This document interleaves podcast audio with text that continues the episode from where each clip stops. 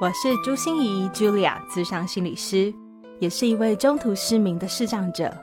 在咨商室里，我听你说；在 Podcast 里，也邀请你来听我说那些肉眼看不见，但是心里却更能看到的心理学小技巧与翻转人生的故事。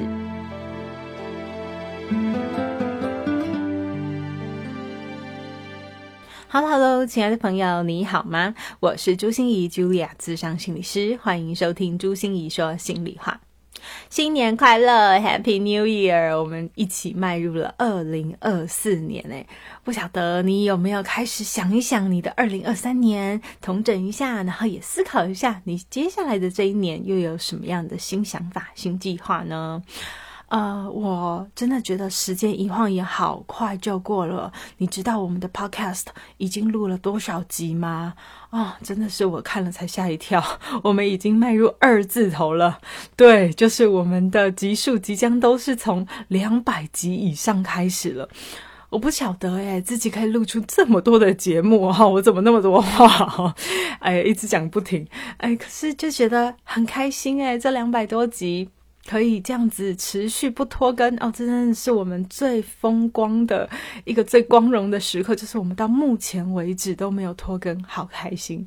然后也很感谢一路上都有你的支持和陪伴。然后我希望我们的节目也真的能够对大家有一些贡献哈。然后我最近也发现啊，我们的后台数据啊告诉我说，哎，最近好多 Mixer Box 的听众朋友也相继的加入了我们的节目，非常非常欢迎你们哦。那也很感谢 Mixer Box，呃，因为我得到了这个生力军的第一名，所以他们来强力帮我推波，所以好多的听众朋友就听到了我们的节目，也希望你们可以喜欢我们的节目，觉得我们的节目对你们的生活真的是有正面帮助的哈。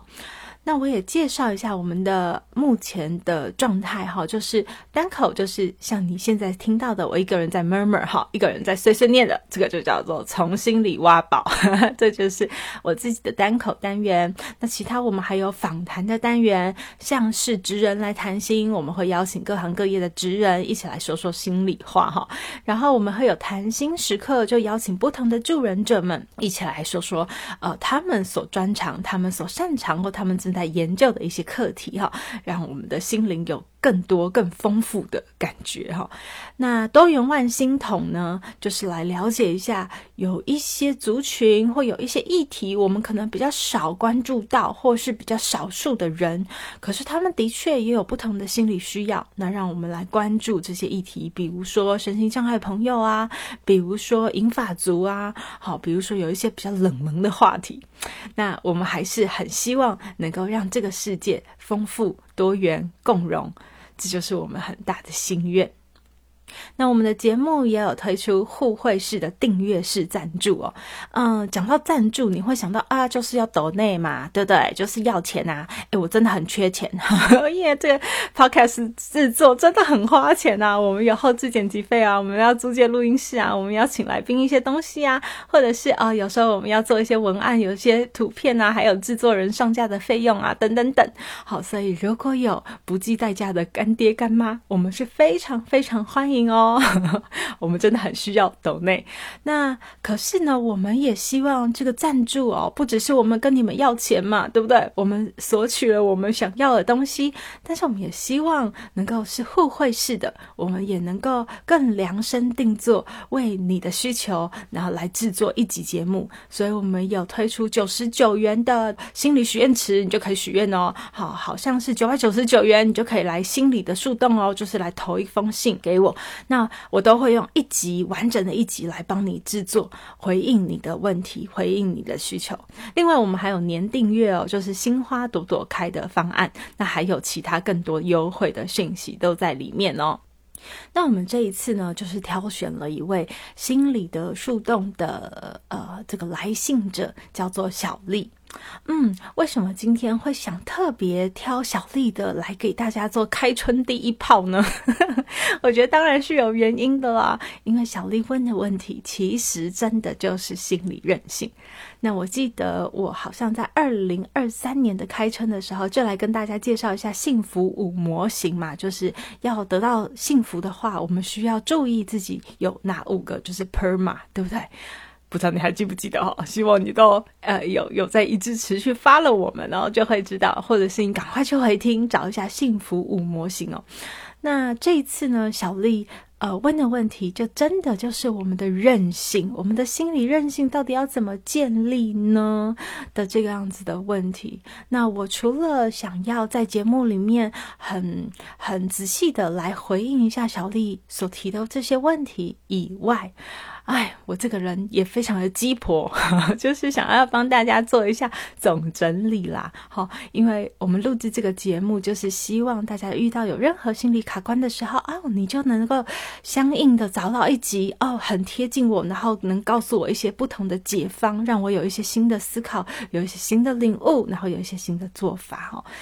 那呃，所以我这一集也非常的鸡婆的，就是来帮大家做了一个总回顾哈。建立心理韧性哦，真的是有方法，然后甚至是有一些步骤的。所以呃，我一边来回应，也就会一边来为大家做一个总整理，然后推荐一些我的单集。那这些单集啊，我会稍微跟大家介绍一下，但是呃，详细的这个连接我们都会放在节目资讯栏里面哦。所以这次。的从心里挖宝，真的会让你挖到不止一个宝，然后还有好多好多连带的宝贝，所以请你好好珍藏这一集的单集，希望都可以在大家需要的时候点击收听。那接下来我就要开始进入小丽的来信，也请大家听听今天的故事，跟你有没有一些类似？我们要一起重建我们的韧性。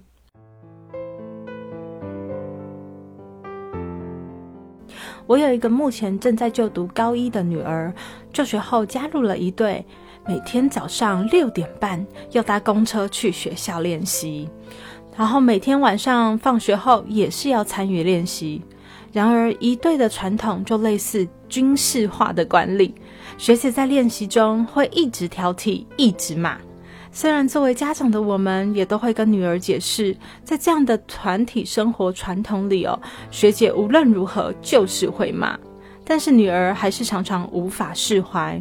有跟女儿提过，若是没有办法接受这种会被骂的一对生活，不妨你就退出一对吧。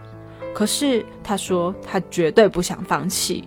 想起老师以您的专业分享您的看法给我女儿，我会把这一集给她听，让她可以听到老师的心意。感谢。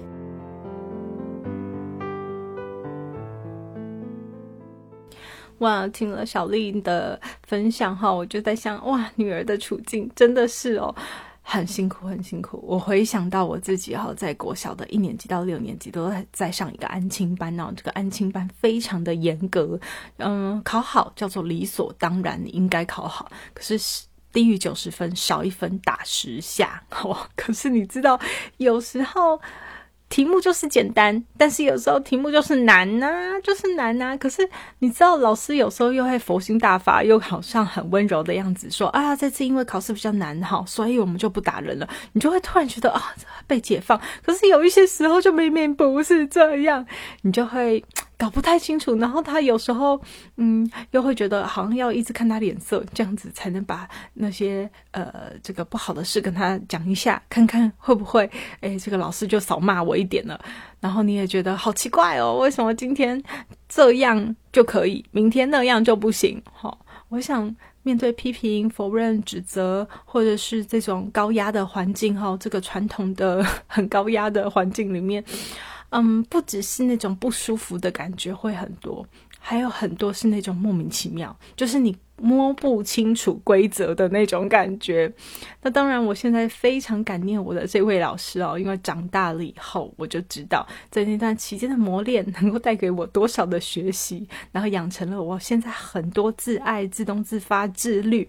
呃，我觉得都是在那个时候养成的。可是那个时候真的是什么都不知道，只觉得天哪，为什么我爸妈要把我丢在这里？我的小一到小六就这样就很惨。所以啊，我等一下就会来回应一下小丽的来信，也。呃，回应一下小丽的女儿，我们现在身处困境，可以怎么样一起培养心理韧性哦？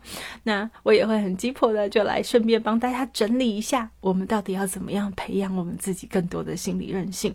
那也原谅我，就是一个非常建构式的头脑哈，我的头脑呃必须很清楚的一点、两点、三点，好，我才有办法很清楚的说出来，呃，也很清楚的让我自己能理解我在说什么哈，所以就用。呃，五点啊，就是用五个重点的方式来跟大家一起来分享喽。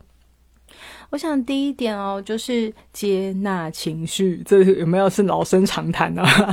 好，我们先想想哈，这个小丽的女儿啊，在遇到一对这样子的高压的传统的状况里面，又有很多的权威的感觉，对不对？她可能有些什么样的情绪呢？我在猜，可能有一些委屈，哈，有一些被误会的冤枉，可能有一些害怕，有一些恐惧，有一些担心，然后甚至会有一些想逃避，很生气，觉得你骂的不是这么回事，或者有一些跟我一样很莫名其妙的这种慌张的感觉。我想这些都是有可能会发生的情绪。那我以前就一直跟大家说一件事情哦，就是情绪是理智的七倍大，所以当我们的情绪上脑的时候啊，就是小丽的女儿，这个情绪已经满满的就是。咽到喉咙了，然后都已经上脑的时候，千万不要想，不要企图想要解决情绪。很多人哦，面对情绪的方法都是啊，因为情绪是个坏东西呀，情绪不好的人不应该有情绪，所以我们就好想把它解决掉哦。但是我告诉大家，解决情绪的方法，真的就是理解它。当你理解、接纳了这个情绪以后，它就会潮来潮去。所以生气还是会生气啊，痛苦还是会痛苦啊。可是你会比较有空间，让你有多余的力气，可以去思考一些其他的事，而不是一直钻牛角尖，钻在那个情绪里面了。所以，不管是我们自己或别人想要去解决这个情绪，都像是提油救火了。比如说，其实我遇到好多好多像小丽的女儿，我感觉你就是一个非常自律。然后自爱，然后也有动机的孩子很好。可是像这样的孩子，我最常最常听到就是他被别人砍了一刀以后，他先砍了自己数十刀。就 我的意思是，别人批评你一次，别人责骂你一次。但是我们心里就会有非常多，因为我们会产生情绪的这些，我们叫后设情绪。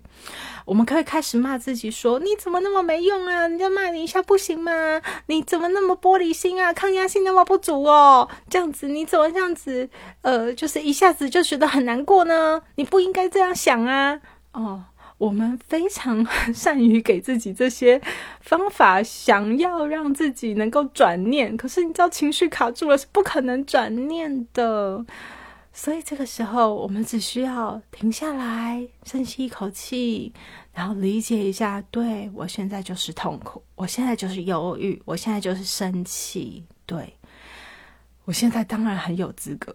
我还记得哦，在我的物谈室里，也是有一个女生，也是非常的自爱自律。她是因为感情的事情啊而来求助，因为她真的被她自己吓到了。十年前的一个男朋友，呃，要结婚了，她突然在她的脸书上跳出来这个讯息，就是。呃，他们两个要结婚了这件事情，他看了以后就莫名其妙，心里有好多生气，哭了三天，好像每看到一次，每想到一次，每听到一次就会哭。他也不知道他发生什么事，但是他不是去理解这个情绪哦，他是去骂自己。都过了十年了，你还这么放不下，你到底在干嘛呀？你不是现在也过得好好吗？你为什么要这样子想呢？你为什么一定还放不下呢？哇！就后面的这些情绪，反而让他前面本来的这些情绪更难被理解和消化。好，所以我们只需要就是好好的感受。对呀，你知道没有一个人被骂是会开心的，说耶，你来骂我吧，对不对？每一个人都是难过的啊，或者是每一个人都是有情绪、有生气的，所以那些都是正常的，要正常化自己的情绪。那其他人，请你也不要提油救火哦，因为像小丽啊，我就觉得小丽是一个非常非常好的家长哦，因为你会跟孩子讲说，哎呀，这个也是很正常啦，因为在这个状况下嘛，对不对？学姐就是要用这种方式来显现她的权威啊，哦，所以我们是正常化了这个情境，但是不是正常化这个情绪。大家有听懂吗？这有一点点不一样哦。正常化情境是什么意思呢？就是我们会跟别人说：“啊，我跟你讲啊，像这种事哈，你到哪里都会遇到了。好，我跟你讲，就是有很多烂老板，你一定会遇到啊。然后有很多烂同事啊，就会有很多碰到很多小人。哎，这正常啊。你现在没学会哈，以后还是会碰到啦。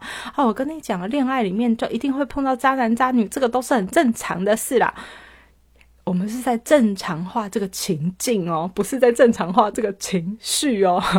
所以，我想要告诉大家哈，嗯，当我们遇到逆境、遇到困难、遇到觉得啊自己很困惑，然后不知道怎么过去的时候，你要怎么样培养自己心理韧性？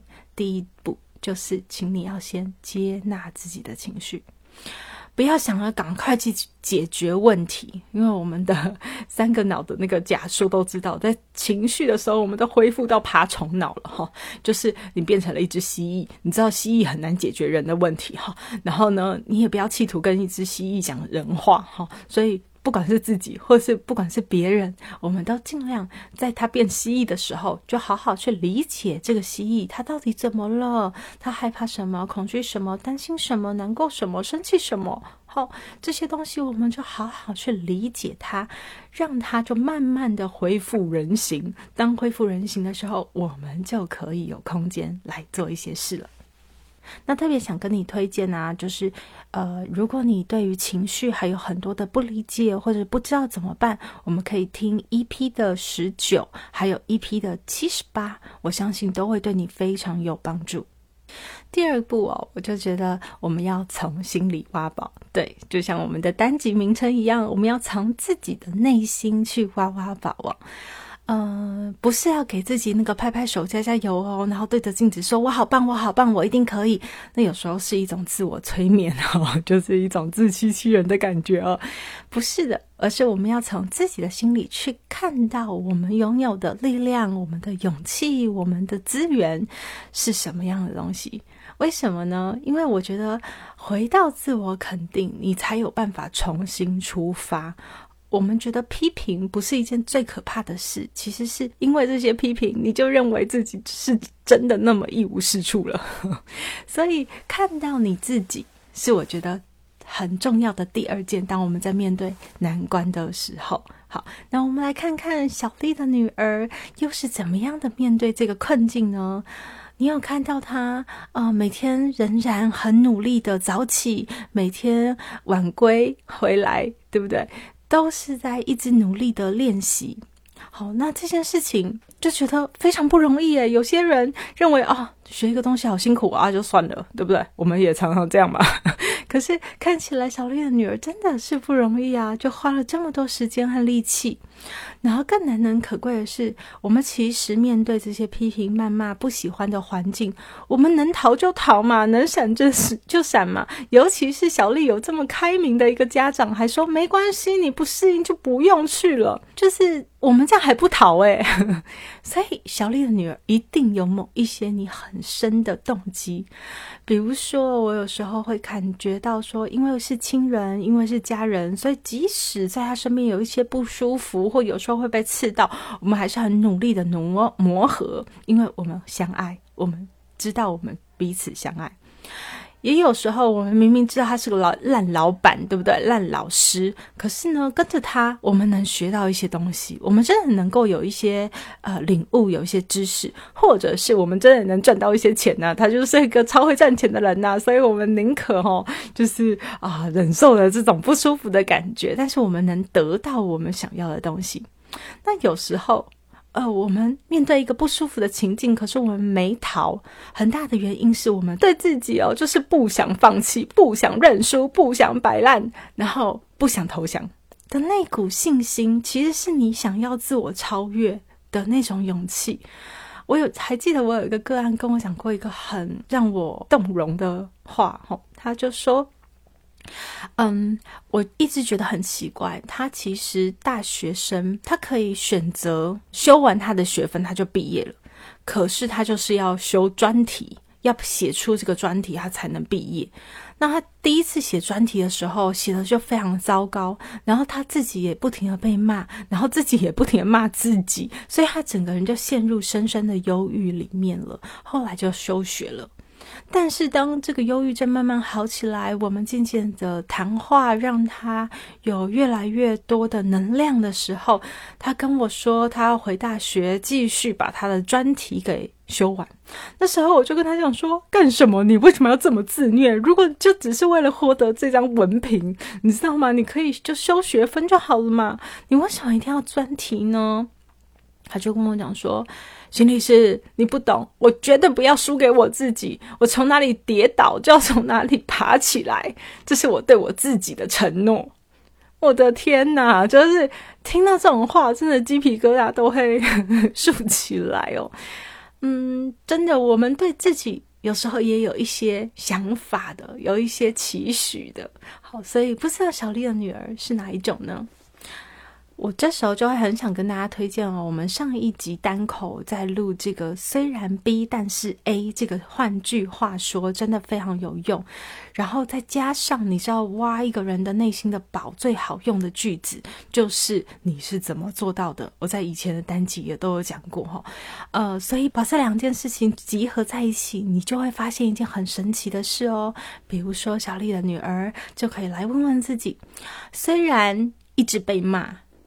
我觉得很难过，我觉得很生气，我觉得很委屈，但是我仍然坚持停在这里。我是怎么做到的？虽然真的好累哟，每天早出晚归，但是我还是好努力的练习。我是怎么做到的？虽然小高一其实就是适应新鲜生活，过好自己就好，但是我还是要参加一队。我是怎么做到的？你知道，你有好多很棒很棒的力量、资源、勇气都在里面呢。所以自己要学会看到自己的好。而小丽，如果你可以的话，我也期待呃，家长我们也可以多挖一些小孩的黄金，哈，因为让他们也感觉到哦，原来我不是只是白白被打。白白被骂，对我其实是因为我有一些些想法、一些些信念、一些些动机，让我还可以停在这里。那这是非常珍贵的一件事。那为自己怎么样？呃，这个从心里挖宝呢？我也特别给大家推荐哈，就是 EP 的五十七，还有 EP 的一百九十九，我们都会放在节目资讯栏给大家参考。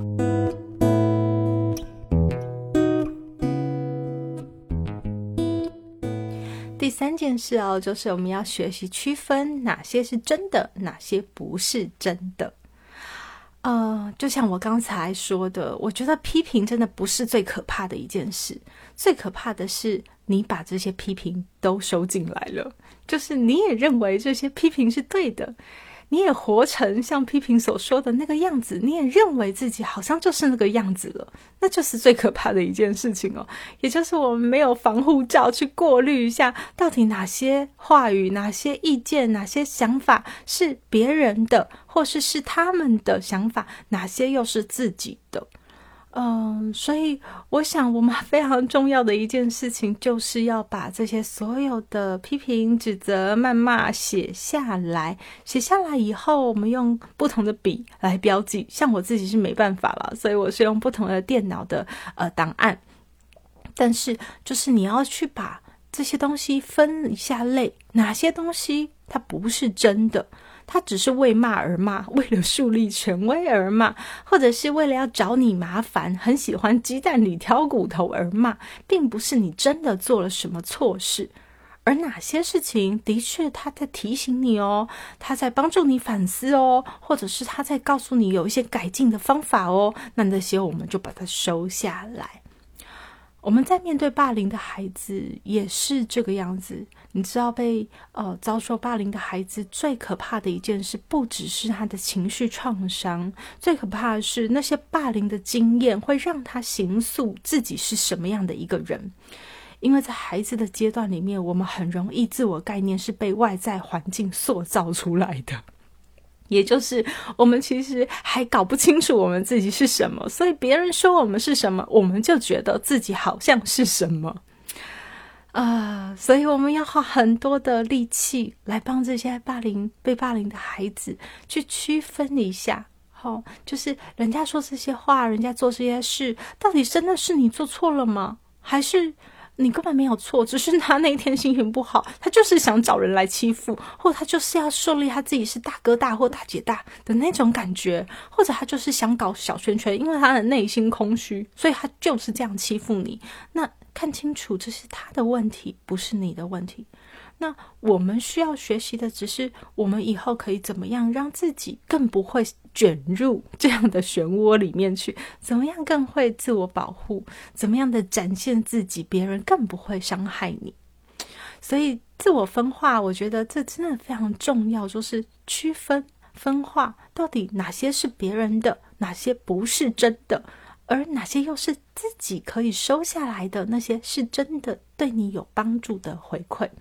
那我想孩子真的比较困难一点点，所以如果小丽的女儿可以自己做到，就是把这些呃让你不舒服的话语写下来，然后我们好好看看它，好好整理它，那是一件非常好的事。如果你做不到，呃，也非常的希望小丽能够陪着女儿，我们一起来做分化这个动作。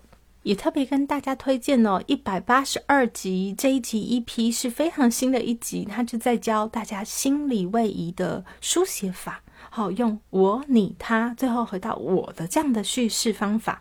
如果呃在做分化的时候发现了一些些困难，不妨就跟自己拉开一些距离。希望你重听这一集单集，也可以对你自己啊去分化这件事情很有帮助。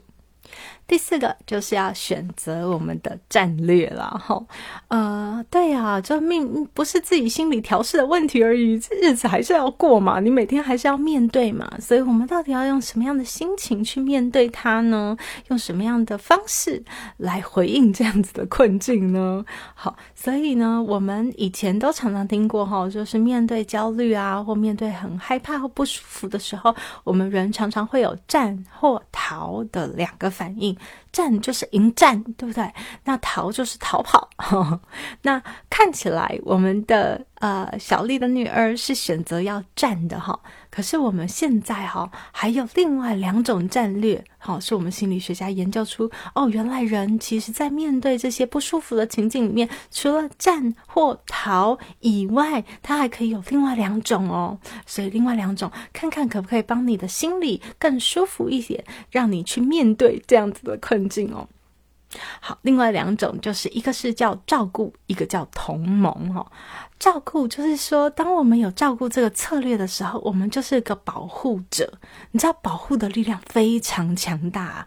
我常常遇到好多中途的失明者，大家都说：“哇，为什么你可以适应的这么快？为什么你那么快接受白手杖？这真的好不容易哦。”可是他们就会笑一笑跟我说：“因为我还有要照顾的人啊，因为我爸爸妈妈年纪都很大啦，我一定要让他们放心啊。因为我有小孩啊，我一定要很坚强啊。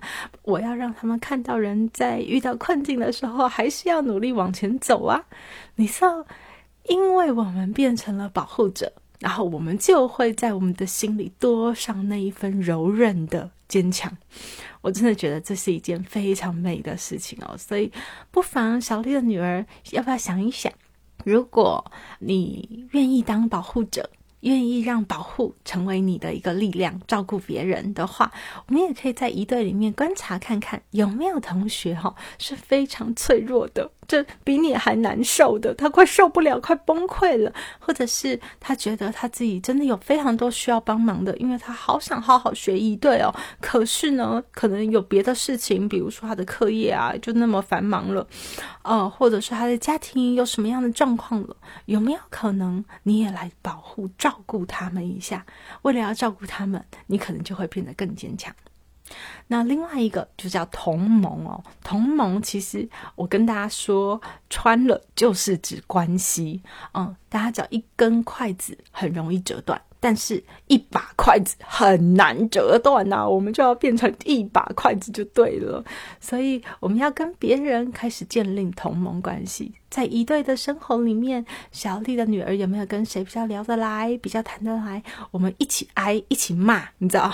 就我们，我记得我高中时候最喜欢的就是，呃，我们中午。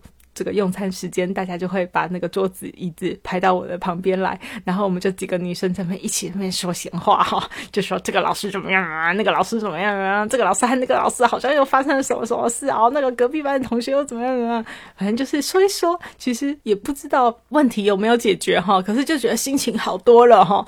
嗯，我觉得同盟就是这样的一股力量，所以特别跟大家推荐一下哦，EP 四十三这一集，其实我聊关系、人际关系的这个。呃，主题其实聊了蛮多的 EP 的，可是我想说，只能为大家推荐一集的话，我会特别想跟大家推荐一下，就是因为这一集其实是我在谈我自己是怎么建立人缘的。我想有一个真实的人来跟你说故事，可能你会更清楚到底那个关系是要怎么样去拿捏，怎么样去吸引别人，获得好人缘哦。最后一个，我想提出哦，就是可以帮助我们有更多的心理韧性的方法，就是要回到自己身上，回到自己身上，把眼睛拿回来。嗯，为什么我们常常被别人的评价、别人的意见、外在环境的所有给给长驱直入、侵入到我们的内心，让我们自己非常不好受？因为我们没有自己的自信，哦，因为我们没有建立好自己的自我肯定的部分，哦，所以我们总是会呃看着别人，然后才回推自己。我也常常会陷入这样的迷思哦。我觉得，尤其在现在社会里吧，因为外在的环境真的五光十色太多，社群媒体发展太快，然后所有一切都在日新月异的变动中，所以你。好像不是像传统那一代，我们找一个安身立命的地方，我们没有办法安稳，我们就不停的在做动态平衡的这一回事哦，所以我们很容易就是关注别人、关注外在、关注环境，的这样子的事，然后再来反推我们自己的心，所以我们的心就会常常被悬着、被左右移动、被左右摇摆。那我们要怎么样建立自己的心的稳定性？我觉得这是心理韧性里面这一谈的核心的关键哦，就是我们要把重心拿回自己身上。越在那样子的变动环境里面，我们越要看到我们自己在做什么，越要看到自己的进展，越要去对齐自己要做的和自己想做的是不是一样的，是不是有在目标中，是不是有在你的轨道上不停的跑。啊，而不是看着别人就啊，好羡慕别人哦！你看别人都可以怎么样，别人都可以怎么样，可是我就是在这里嘛。所以非常推荐大家去听听我的 EP 六十六和一百一十一这两集哦，它都是在谈我自己的故事哈。然后我怎么样找到可以把眼睛拿回来的方式？不管是我高中时期哦，就是每天都在问自己说：今天的你比昨天的你多会了什么？啊，因为我那时候真的感觉相当自卑。当我失明了以后，我觉得别人都好好哦，别人都可以做很多事情，都很容易啊，我什么事都做不到，我好烂哦。等那个时候，我就是刻意要把眼睛拿回自己身上，专注在自己身上。或者是当我当心理师了以后，还是会常常发生这种事哦。我常常会以别人说：“哦，这个心理师好棒棒哦，这个心理师真的帮助我很多。”哦。然后，呃，这些好的回馈或坏的回馈，我来评价我自己到底是不是一个好的心理师。那后来我找到了三把尺，用这三把尺来衡量我自己，到底这个心理师够不够格？我就专注在这三把尺上面，然后把这三把尺只要能有精进，我就觉得自己是一个不错的心理师了，合格了。好，所以这也分享给小丽的女儿。我想学习一对，一定有你自己想要的目标和理想，把你的目标和理想紧紧的握在心里。然后好好的每天来数算一下，我是不是有朝我自己想要的理想生活迈进啊？是不是有呃，不管是我不知道你想要的是什么，参加一队可能是想要更多的呃人际连接，好，更快的认识大家，或者是呃有一些可以拿得出来说嘴的经历，好，那都很棒。或者是你真的想把乐器呃学得越来越好。好，或者是想要自己要，就是刻意要训练自己更有适应力的，想要去适应团体生活，那就以这几个指标来看看自己。其实每一天的你，我相信都会有很长足的进步。当你把重心拿回自己身上的时候，你就会看到自己其实一点一点在长大中。